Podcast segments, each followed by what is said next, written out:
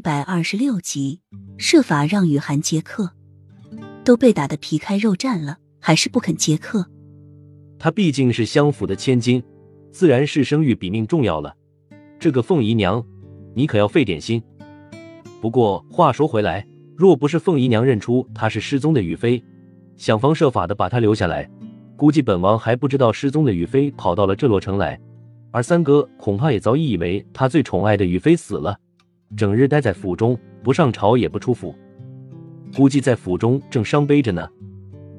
六王爷阴笑的说着：“自从宇飞失踪以后，三王爷就像变了一个人似的，不上朝，对外称身体抱恙，连最上心的军事也不关心，全部交由他和八弟管理。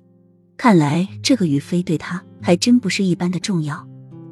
要是让他知道他的宇飞不仅还活着，而且还沦为了一名妓女。”不知道三王爷他会做出什么的反应，会不会一病不起或者发疯？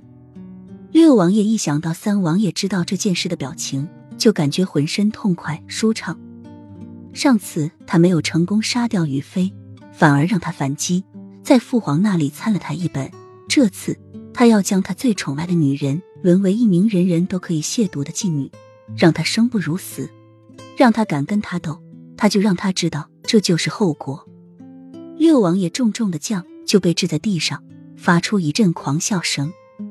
六爷，你放心，我一定会用尽办法让雨飞接客的。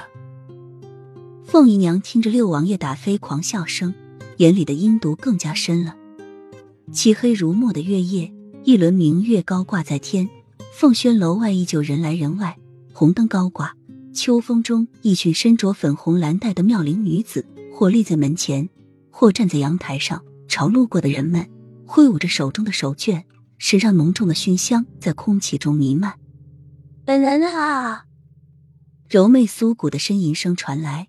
红漆的长桌上，两条赤溜的人影交错在一起，不怎么结实的桌子在两条赤溜交错的人中发出吱吱的声响。